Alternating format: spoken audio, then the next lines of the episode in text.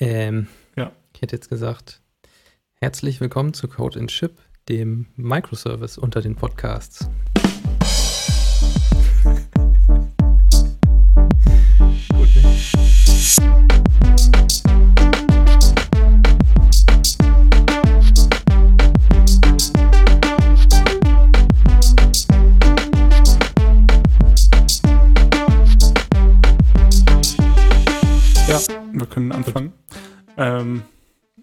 Wir haben ja wir haben eine neue Mhm. Rubrik, die Gupdates Oder die GOP-Dates. oder Gobdates. Also ein paar Updates, die wir irgendwie über Go machen, weil wir damit ja angefangen haben. Zuletzt war die GopherCon. Ja, es waren mehrere GopherCons tatsächlich. Also, Waren die alle gleichzeitig? nee, die Nee. waren jetzt alle übers Jahr verteilt. Die in Singapur und Israel, Ja. die sind schon länger her. Und dann war Ende Mai, glaube ich, noch die in Anführungszeichen EU-GopherCon auf Teneriffa. Ja. Also sozusagen die Remote, Remote Work GopherCon, EU GopherCon. Keine Ahnung, also ich finde es nicht unbedingt E EU. ja, das stimmt. Ja, naja. Und jetzt läuft gerade wohl, oder ist schon wieder vorbei, die in San Diego. Zu den EU, Singapur und Israel gibt es auch schon Videos auf YouTube. Und San Diego, ja, das dauert wahrscheinlich noch dann ein paar Monate. Ja. Ja, genau. Aber Ja. für diese EU-GopherCon sind ja jetzt letzte Woche ein paar Videos hochgeladen worden, ne? Genau. Und du hast dir schon ein paar davon angeschaut. Ja, Ich habe tatsächlich erst ähm, eins halb geschafft, muss ich sagen. Ja, ich habe mir dieses How I Write Go HTTP Services after eight years war es dieses Jahr. Ja. Letztes Jahr war es after seven years. Ja, von Matt Ryer. Der ist der Haupthost von GoTime, von dem Podcast. Und macht ansonsten auch so ganz viele lustige Go-Sachen. Und der Talk ist ziemlich, ähm, ja, ziemlich informativ. Die Slides gibt es auch als PDF schon mittlerweile und er hatte das auch schon mal als ähm, Blog-Eintrag auf Medium veröffentlicht. ja, Da kann man sich das auch nochmal alles in Ruhe durchlesen. Und da sind so ein paar sehr interessante, hilfreiche, clevere Sachen drin, wie man möglichst einfach so einen HTTP-Service in Go schreiben kann. ja. Und paar auch noch Best- mal so ein bisschen Practices. Tricks, ne? Genau, ein paar Tricks. Zum Beispiel, wenn man Templates hat, die man erstmal parsen muss, dann macht er das dann mit so einem Sync Once. Äh, ja, dass halt einmal, einmal das Template gepasst wird und danach nie wieder. Hm. Und ja, das ist halt gut. Man kann es, sollte man generell sowieso nur einmal machen, das Template Parsing. Also es macht keinen Sinn, das mehrfach zu machen. Aber naja, es sind halt so viele kleine Detailkniffe noch drin. Ja, Kann man jetzt, bringt ja auch jetzt nichts, die alle nochmal hier auseinanderzunehmen, weil die sind sind schon ziemlich gut von ihm da präsentiert, präsentiert worden. Und ähm, wie gesagt, der Blog-Eintrag ist ja auch ziemlich gut. ja. Ja, und was halt ganz äh, nett ist daran auch, äh, dass die Folgen, also die Uploads auch irgendwie nicht so lang sind. Also man kennt das ja, dass die Talks irgendwie anderthalb oder Stunde lang sind. Und Ja, jetzt sind äh, hier so sind 25 halbe. Minuten immer im Schnitt. Mhm. Und ähm, ja, oder halbe Stunde. Und das finde ich auch ganz angenehm. Also die Informationen sind ein bisschen geballter und da ist nicht so viel Vorgeplänkel, sondern es geht immer gleich relativ schnell los. Ja, das stimmt. Die kann man sich echt mal gut so zwischendurch eine halbe Stunde sich so einen Talk reinziehen. Ja. Und da ist die Informationsdichte auch sehr hoch, ja. Den zu, zu dem Go-Proxy-Projekt Athens habe ich mir noch angeguckt. Da war jetzt für mich nicht so viel Neues dabei, aber wer sich mit dem Thema be be na, beschäftigen, befassen möchte, für den ist das bestimmt auch was, wenn man da jetzt noch gar nichts mitgemacht hat mit so einem Go-Proxy. Ja. Ja, so, so wie das mit den Videos aussieht, sind die ja auch schön breit gefächert. Also ähm, ich wollte mir auch unbedingt noch was davon angucken. Leider noch nicht dazu gekommen. Ja, lohnt sich auf jeden Fall.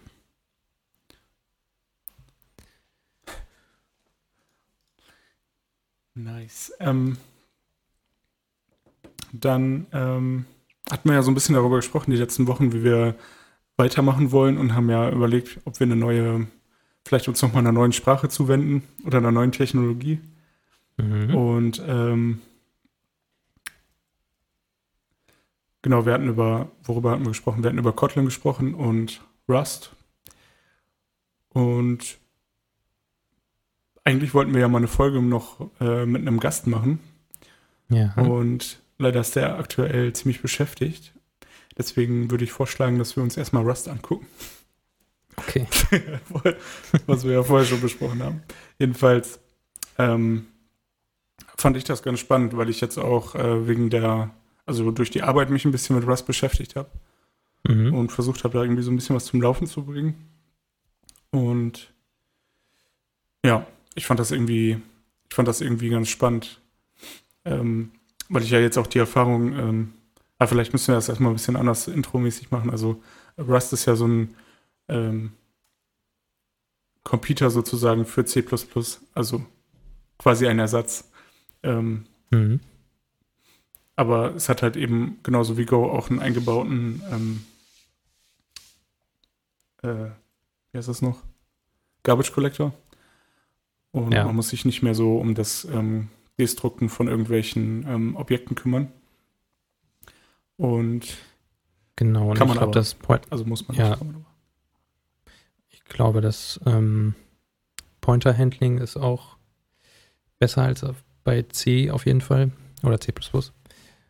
Ähm, da kann man sich nicht so schnell mal ähm, selber in den Fuß schießen mit. Mhm.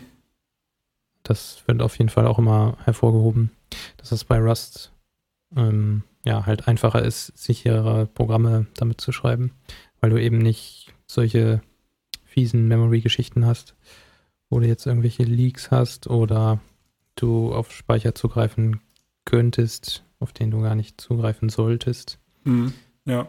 Und solche Geschichten.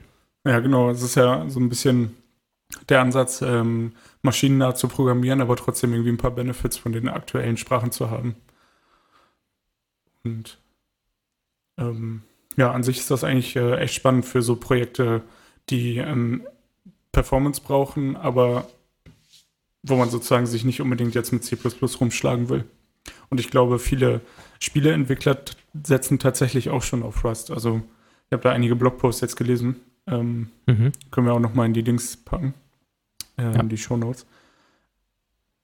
Dass halt echt ähm, auch Leute, die schon lange C++, also mit C++ Spiele entwickeln, ähm, ähm, auch langsam auf Rust umswitchen und es da auch viele Game Engines gibt und also in diesem, in diesem Bereich ist Rust auch relat relativ, rel relativ scharf, ähm, relativ stark.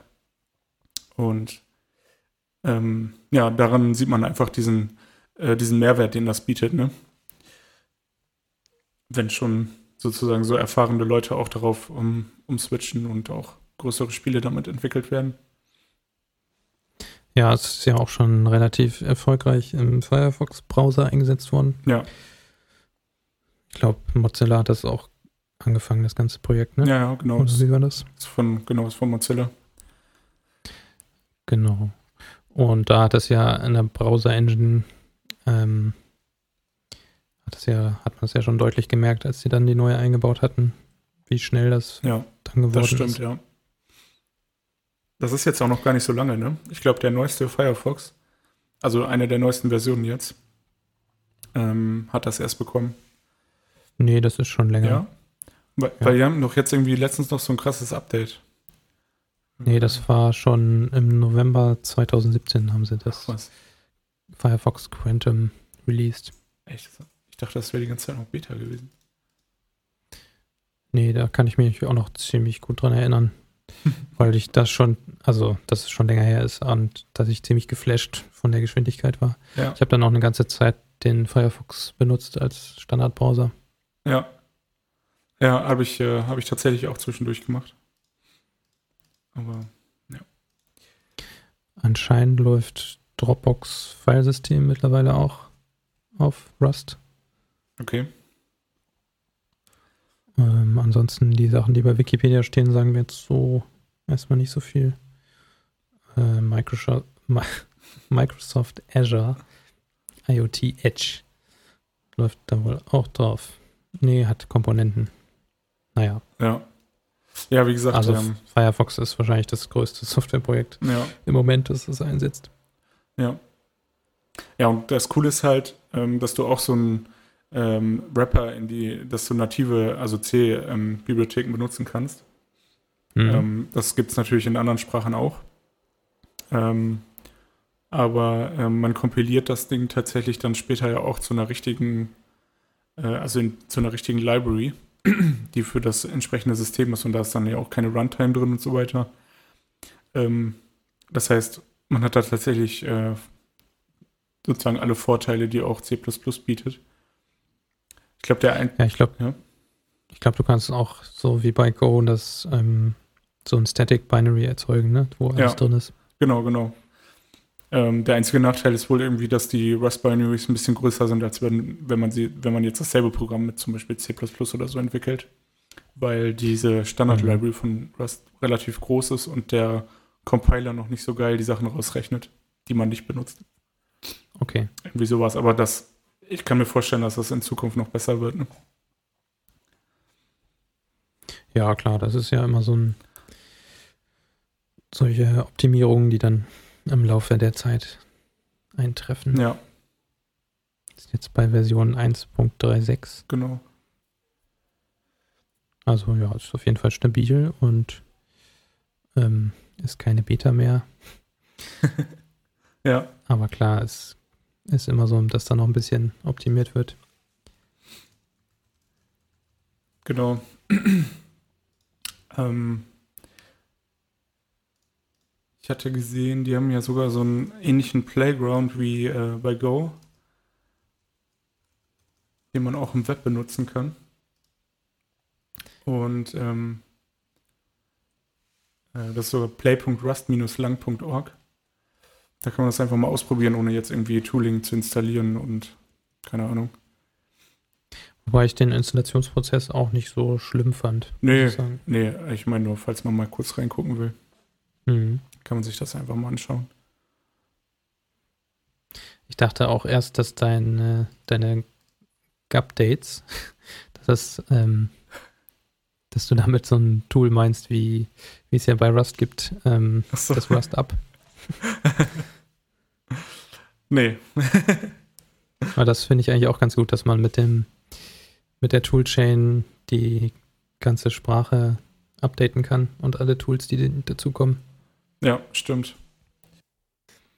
Ja, was ich auch sehr interessant finde, im Gegensatz zu C zum Beispiel, ist ja, dass Rust auch einen Package Manager hat.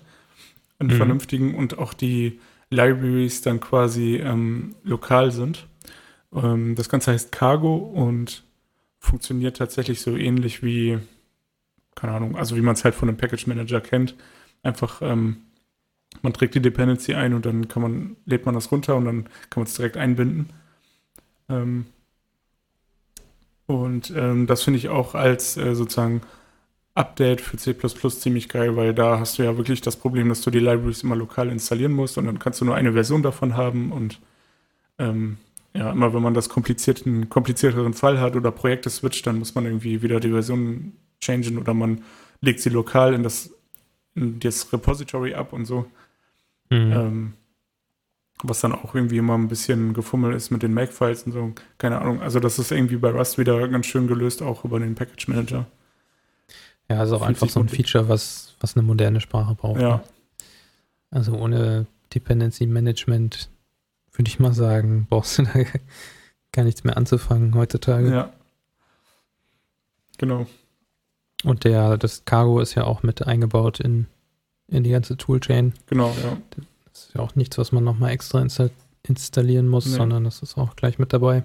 Ja. Und ich habe auch irgendwie diese, ähm, die Hoffnung, dass das nicht so ist wie bei Go, dass sich das andauernd ändert, sondern dass sie da echt ähm, relativ, relativ stabil Ja, das- sozusagen an der Stelle bleiben. Das wirkt schon relativ stabil auf jeden Fall, Ja, weil ja auch Cargo direkt in den Bildprozess mit eingebunden ist. genau, Ne? ja. Ja, Ja, und Cargo kann es auch mit Cargo Run, kannst du ja auch Sachen ausführen. genau. Und zum Projekt initialisieren kannst du ihn ja auch irgendwie nehmen. Also es ist schon ganz gut integriert auf jeden Fall. Ja. Auf jeden Fall.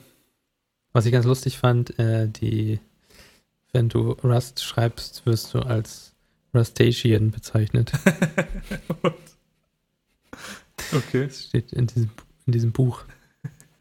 Da bin ich aber auch noch nicht über Kapitel, ähm, ich glaube, Guessing Game ist das in dem Buch. Da war ich jetzt zuletzt und habe mir das alles mal reingezogen. Es ist auch sehr ausführlich geschrieben und ähm, wenn man schon mal programmiert hat, dann kann man dem auf jeden Fall äh, ja ohne weiteres folgen. Ja. Ja, ich fand auch die, äh, die Docs an sich sind ziemlich ausführlich irgendwie. Ähm, und auch irgendwie nice gemacht. Äh, also, ja, das, das Buch gehört ja so ein bisschen auch zu den Docs, ne? Genau. Das ist ja quasi die gesamte Dokumentation. Also, ich fand es ziemlich aufschlussreich. Man kann relativ schnell darin suchen und findet irgendwie alles. Also, Mhm. da sind ja, da ist ja Mozilla irgendwie relativ stark, alles sehr gut zu dokumentieren. Ja, auf jeden Fall ganz spannend. Und ähm, sie bieten halt zusätzlich auch noch nicht nur so sprachbasierte Dokumentation, sondern auch, wie man etwas in Rust umsetzen würde, was ich auch irgendwie ganz cool finde. Ah, okay. Also, Das habe ich noch gar nicht so gefunden. ja. Also, Bist du direkt mit dem Buch angefangen oder hast du dich direkt auf ein Problem gestürzt? ja, genau. Also ich habe versucht, ähm, irgendwie was damit umzusetzen, was wir, ähm, halt- was wir halt gebraucht haben und ja, habe versucht, da sozusagen so ein Proof of Concept zu machen und bin dann daraufhin einfach so immer wieder durch das Buch, äh, also in so in den Kapiteln hin und her gesprungen. Mhm.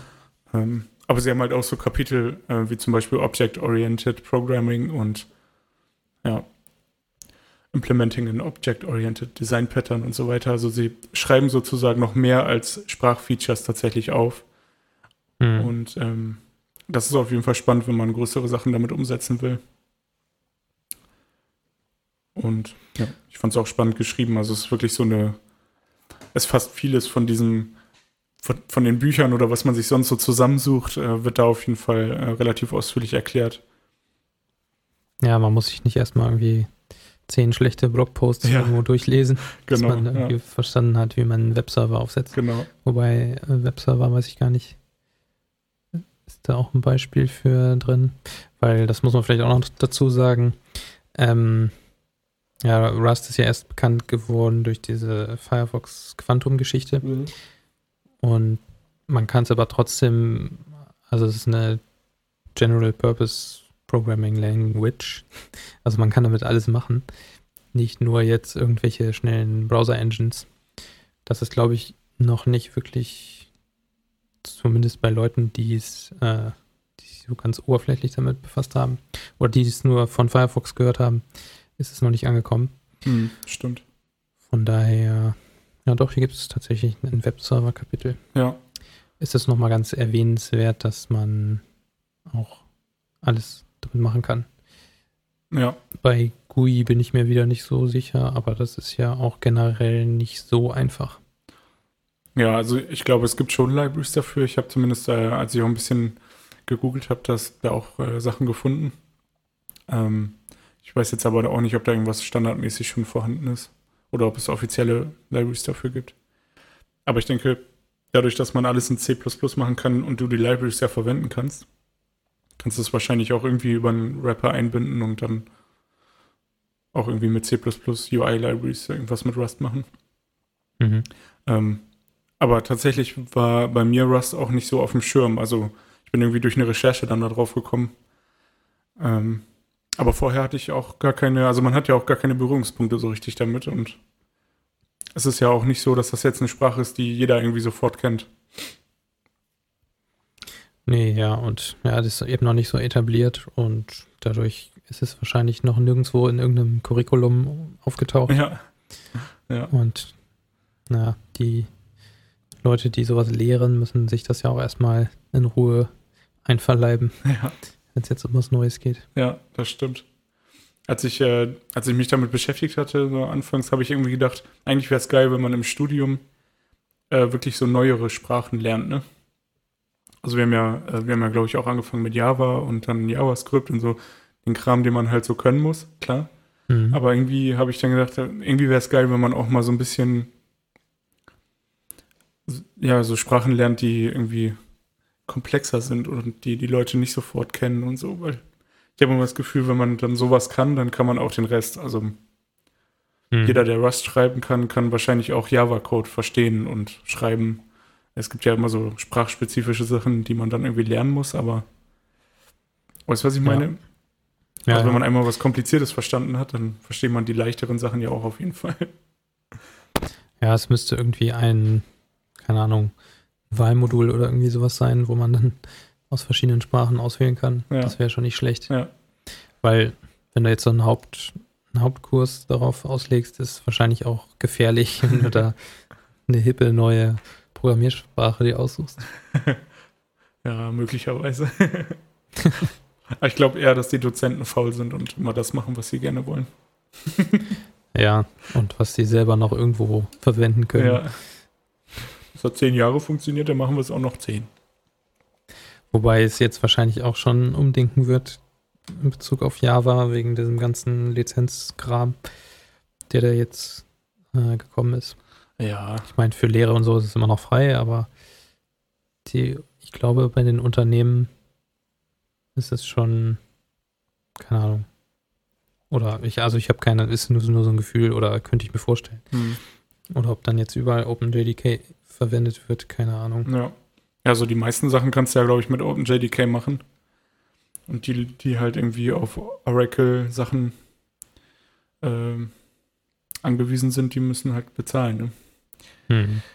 Aber ich, das war ja eigentlich vorher auch schon so. Oder ähm, gab es noch was Neues? Ähm, naja, es ist, glaube ich, jetzt lizenzrechtlich so, dass du das in einem Unternehmen gar nicht mehr verwenden darfst, die Standard Edition, Okay. wenn du dein Geld mit Softwareprogrammierung verdienst. Okay. Das war jetzt so mein Stand, aber ich bin kein Anwalt und ich habe sowieso auch keine Ahnung. Es ist kein, es ist keine rechtliche, keine rechtliche Beratung hier. Ähm, Stimmt. Das sollten wir uns raushalten. ja. Ein Semester Medienrecht reicht nicht.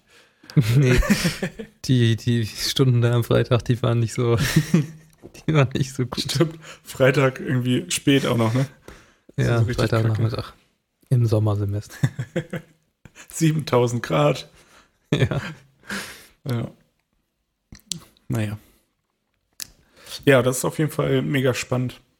Ähm, sich da einfach mal, ich finde auch, das kannst du dir halt relativ schnell mal einfach angucken, so ein, und so ein Rust-Kram ein bisschen schreiben und vielleicht, ähm, ja, falls man Bock hat, irgendwie so ein Spiel zu machen oder irgendwie in so eine Richtung geht, macht das in jedem Fall Sinn, ähm, das auf jeden Fall in Betracht zu ziehen. Ja. Finde ich. Aber ich brauche da, glaube ich, auch erstmal wieder ein Projekt für. Weil ich habe versucht, mit diesem Buch anzufangen und naja, so Bücher sind, also von vorne bis hinten, das alles so zu machen, wie es da drin steht, ist, glaube ich, wirklich nichts für mich. Also da muss ich, glaube ich, jetzt doch nochmal bei dem Webserver anfangen und da gucken, wie das funktioniert. Ja. Ja, ich weiß gar nicht, ob so äh, Web, äh, also so REST-Services oder so jetzt ein großer Punkt bei Rust sind. Ich, Doch, da gibt es, glaube ich, schon einige Frameworks, auch, ja. die genau sowas machen. ja, also ich habe das gesehen, aber ähm, du musst ja dann, also die, die Frage ist ja eigentlich immer, ähm, wenn man jetzt zum Beispiel Go versus Rust geht oder so, ähm, muss man sich, glaube ich, immer fragen, ob der, also ob der Geschwindigkeitsboost, den Rust möglicherweise bringen könnte, im Gegensatz zu Go, weil es da noch eine kleine VM gibt, was weiß ich. Also Mhm. falls da überhaupt ein Geschwindigkeitsboost ist, ob der sozusagen das wert ist, ähm, auf wahrscheinlich eine Menge Bibliotheken und ähm, auf eine Menge ähm, fertigen Code schon zu verzichten. Weil ich vermute, dass Go da mehr Inhalte hat. Also, Das wird wahrscheinlich so sein, Ja. aber man fängt ja erstmal so mit den Sachen an, die man schon kennt und dann kann man sich von da Ja, aus ach so, ja. in die anderen Richtungen weiter ja, reinarbeiten. das stimmt. Wobei es auch ziemlich coole, ähm, äh, was ich eben meinte, also ähm, ähm, eine ganz coole Game Engine für Rust, die ich zumindest ausprobiert habe und einfach nur ein Fenster hatte, in dem ich ein Sprite gedreht habe. Also hier so ein Standard ähm, Beispiel. Mhm. Ähm, das war auch relativ äh, geil zu benutzen. Das heißt arewegameyet.com. Alles zusammengeschrieben. Packe ich auch nochmal okay. in die ähm, Show Notes. Und ähm, das sieht auch schon ziemlich advanced aus. Also ähm, was die alles anbieten und ähm, die haben so eine Zusammenstellung auch von, äh, also im Grunde ist diese Seite eine Zusammenstellung von verschiedenen Render-Libraries und äh, Audio-Libraries und keine Ahnung, also es ist jetzt nicht eine Game Engine, sondern es ist halt so eine Compilation-Seite von für alles, was man so für Game Programming braucht im, okay. im Rust-Kontext. Und ähm, da ist halt schon ziemlich viel und da kann man sich halt relativ schnell mal eben was aussuchen und auch schnell anfangen. Also es sind dann meistens ja irgendwelche GitHub-Repos. Und ja, ich fand es ziemlich cool. Also da kann man relativ einfach zum Beispiel mit SFML irgendwas machen und da gibt es halt dann so Rust-Bindings, die man einfach über Cargo installieren kann. Mhm. Und SFML ist ja so eine relativ große Library, um Sachen zu zeichnen. Okay. Ähm, genau. Ja, auf jeden Fall eine gute Seite. Also, dass es sowas schon gibt. Ja. Schon praktisch. Also, ja, das meinte ich eben. Das zeigt, finde ich, so ein bisschen diese Intention, unter welchen Bedingungen man Rust halt wirklich gut benutzen kann. Mhm. Weil es halt einfach schnell ist und maschinennah und so. Ja. Auf jeden Fall Vielleicht cool. könnte ich damit mal mein Audioprojekt anfangen, was ich schon mal vorhatte. ja, also ich glaube, gerade für so computational Sachen ist das halt wirklich cool. Wie gesagt, ob jetzt irgendwie API-Krams da besonders sinnvoll ist, weiß ich nicht, weil dann, wie gesagt, du brauchst halt immer so ein, ja, man muss sich halt immer entscheiden, ob man schnelle Entwicklung haben will oder einen schnellen Service. Ich ja. habe das Gefühl, so, es gibt viele Technologien, in denen das halt schneller umzusetzen wäre, einfach wenn man so einen Webservice hat. Ja. Und ein paar hundert Millisekunden machen halt selten tatsächlich einen Unterschied. Mhm. Finde ich. Ja, also ich würde jetzt auch nicht anfangen, mein nächstes Webprojekt in Rust zu schreiben, aber ja. halt, weil das so das mein Brot und Butter ist, ähm, würde ich erstmal das versuchen, ja. um da irgendwie reinzukommen. Ja. Einfach so ein Exempel machen, ne? Ja. ja. Und wenn es nur irgendwas für ein Raspberry Pi eine kleine API ist oder so. Das wäre ja auch schon mal was. Ja, stimmt. Muss ja jetzt nicht eine komplette API mit Authentication und allem drum und dran sein. Ja. Ja, das ist nämlich das Ding, da bist du wahrscheinlich, äh, also wenn du jetzt nicht ein größeres Framework benutzt, bist du aber wahrscheinlich echt auf dich gestellt. Weil ja. es halt noch nicht so ein krasses Tooling gibt.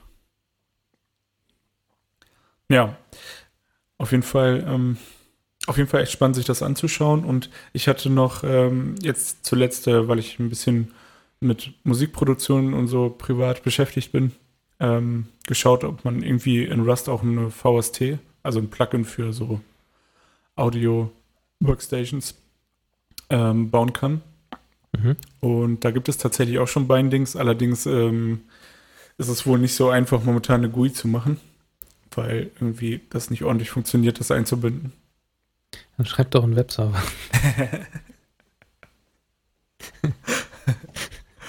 Wenn das geht. Wahrscheinlich geht das sogar irgendwie. Ja, das weiß ich bei, also mit VST-Plugins kenne ich mich überhaupt nicht aus. Nee. Ob das da, ob man da einen Webserver reinpacken kann. Da, ja. Ja, weiß ich nicht. nee, also ich hatte halt einen, ähm, einen Blog-Eintrag gefunden, wo jemand ein, so ein Distortion-Plugin mit Rust schreibt, mhm. äh, was halt relativ simpel ist. Und du hast dann halt kein UI und die, ähm, äh, also die DAW, in die du das Ganze einbindest, braucht dann halt ähm, ein eigenes UI. Also zum Beispiel, keine Ahnung, Ableton oder so, bietet halt dann so einen Knopf an. Ähm, wenn du angibst, hier, es gibt, äh, es gibt einen Wert, einen Int zum Beispiel, den du von 0 auf 1 drehen kannst, dann mhm. generiert Ableton sozusagen äh, diesen, äh, diesen Knopf für dich. Äh, und du brauchst dann kein UI ähm, okay. in die VST einbauen. Äh, aber auf lange Sicht, wenn man jetzt zum Beispiel einen Synthesizer machen will oder so, dann muss man ja auf jeden Fall ein UI haben. Ja, oder das, ja, ist ja so ein bisschen. Kommst du nicht drum rum. Genau. Ist ein bisschen der Wiedererkennungswert. Man kann natürlich auch alles so machen, aber ähm, ja, das fand ich auf jeden Fall mega spannend. Ich habe ähm, auch schon ein Sample-Projekt angelegt, auch auf GitHub, allerdings ist das momentan noch private, weil das furchtbar aussieht. Aber vielleicht ähm, kann ich da in einer der nächsten Folgen noch mal ein bisschen was zu erzählen. Ja, da werde ich dich dann drauf hinweisen Scheiße. und um Updates bitten. Jetzt habe ich mich unter Druck gesetzt. Ja. Ja. Unangenehm. genau. So viel, so viel dazu. Ja, das hört sich auch schon mal gut an. Ähm, ja, crates.io ist die Rust Package Registry. Da kann man auch so ein bisschen nach äh, Keywords und Most Downloads und Kategorien und sowas gucken. Da gibt es schon echt viel Zeugs. Genau. Ja, ja, das ist, äh, ist ein bisschen. Ähm, ähm, man vermutet das eigentlich unter cargo.io, ne? Ja, wir, Und äh, aber die, ähm, ja, äh, die Libraries, die man quasi runterlädt, die heißen halt Crates, weil hm, ich weiß gar nicht, das ist ja, äh, ist ein Crate eigentlich eine Einheit? Das, oder ähm, wie übersetzt man das in diesem äh, Shipping-Kontext? äh, das würde ich jetzt so. Naja, ist kein Package. Es ist so eine, naja, so ein Ding. Äh, also hier steht, ja, Google was übersetzt das das für mit Kiste einfach, aber ich hätte jetzt gedacht, dass das im Shipping-Kontext vielleicht noch eine andere Ja, stimmt. Bedeutung hat. Crate ist eigentlich eine Kiste, ja. Oder so ein Kasten vielmehr. Ja, ein Kasten. Ja. Eine Kiste, ein Kasten Bier. Oder ein Kasten Limo. Ja. Oder ein Kasten Software. Genau. Ja, es ist dann sozusagen die kleinste Einheit im Shipping-Bereich, würde ich mal sagen. Ja. Ähm, Im Deutschen heißt es ja, glaube ich, äh, oh fuck. Wie heißt es denn noch? Ja, keine Schimpfwörter, sonst müssen wir das Explicit-Tag rausholen. Okay. Man rausschneiden. Ah, wie heißt denn das noch? Palette. Nee. Ah, ich bin dumm, Alter. Hä? Ich weiß das die ganze Zeit nicht. Ich habe vor dem Podcast habe ich darüber nachgedacht, das noch zu sagen im, in dem Zusammenhang. Okay. Jetzt ist es weg. Es ist einfach vor, vorbei. Hm. Das ist so richtig so ein Namen, den man halt sonst nicht sagt. Keine Ahnung. Also Kiste war es wohl nicht. Nee, nee, war es nicht. Ach, was weiß ich. Keine Ahnung. Ich weiß es gerade nicht. Truhe. Nee, das ist so, ähm.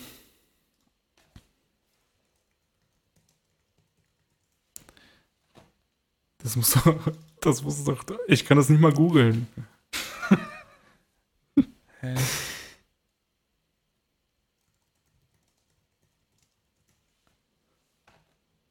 Keine Ahnung. Ich, ich komme gerade nicht drauf. Ähm, auf jeden Fall ist das irgendwie weird, weil ähm, man sagt es in der Mehrzahl, meint aber Einzahl. Das ist irgendwie ganz komisch. Oder umgekehrt. Ich weiß es gerade gar nicht. Wie jetzt wegen Crates, oder? Nein, nein, nein. Äh, also das, man, man, wenn man im Deutschen sagt, man hat so eine Einheit, die man irgendwie verschicken will oder so. Achso, ein, Ein, Dutzend. Nein, es ist so, so ein Ding. Das kann aus mehreren Teilen bestehen, aber es ist quasi ein, ein Teil, was verschickt wird. Und, Kompositum. und äh, ach, egal. ich weiß es nicht. Wir sind ja auch durch Ja, ähm, mit allen Themen. es ist auch schon warm genug hier bei geschlossenem Fenster.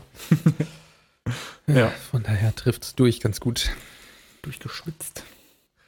Ja, ähm, falls ihr, ähm, falls ein Hörer irgendwie mal Interesse hat, sich äh, über Rust auszutauschen und vielleicht auch mal Bock hat, mit uns im Podcast zu sein, weil wir machen ja alles online über Mumble und theoretisch kann da jeder mitmachen. Ihr braucht nur irgendwie ein normales Headset und so. Also falls irgendjemand mal Bock hat, ähm, kann er gerne uns schreiben und äh, vielleicht machen wir dann einfach mal eine Folge zu dritt. Oder ähm, falls ein anderes, also falls ihr spezielle Themen habt. Und dann war es das für diese Folge, würde ich sagen. Ja, macht euch noch einen schönen Sommer, genießt den Klimawandel. Ist ja warm genug. Und ähm, ja. Bis bald. ja. Dann können wir nur alles Gute aus Bremen wünschen und bis zum nächsten Mal. Das Ende ist wie die, wie das Klima eine Katastrophe. Äh, das lassen wir jetzt so.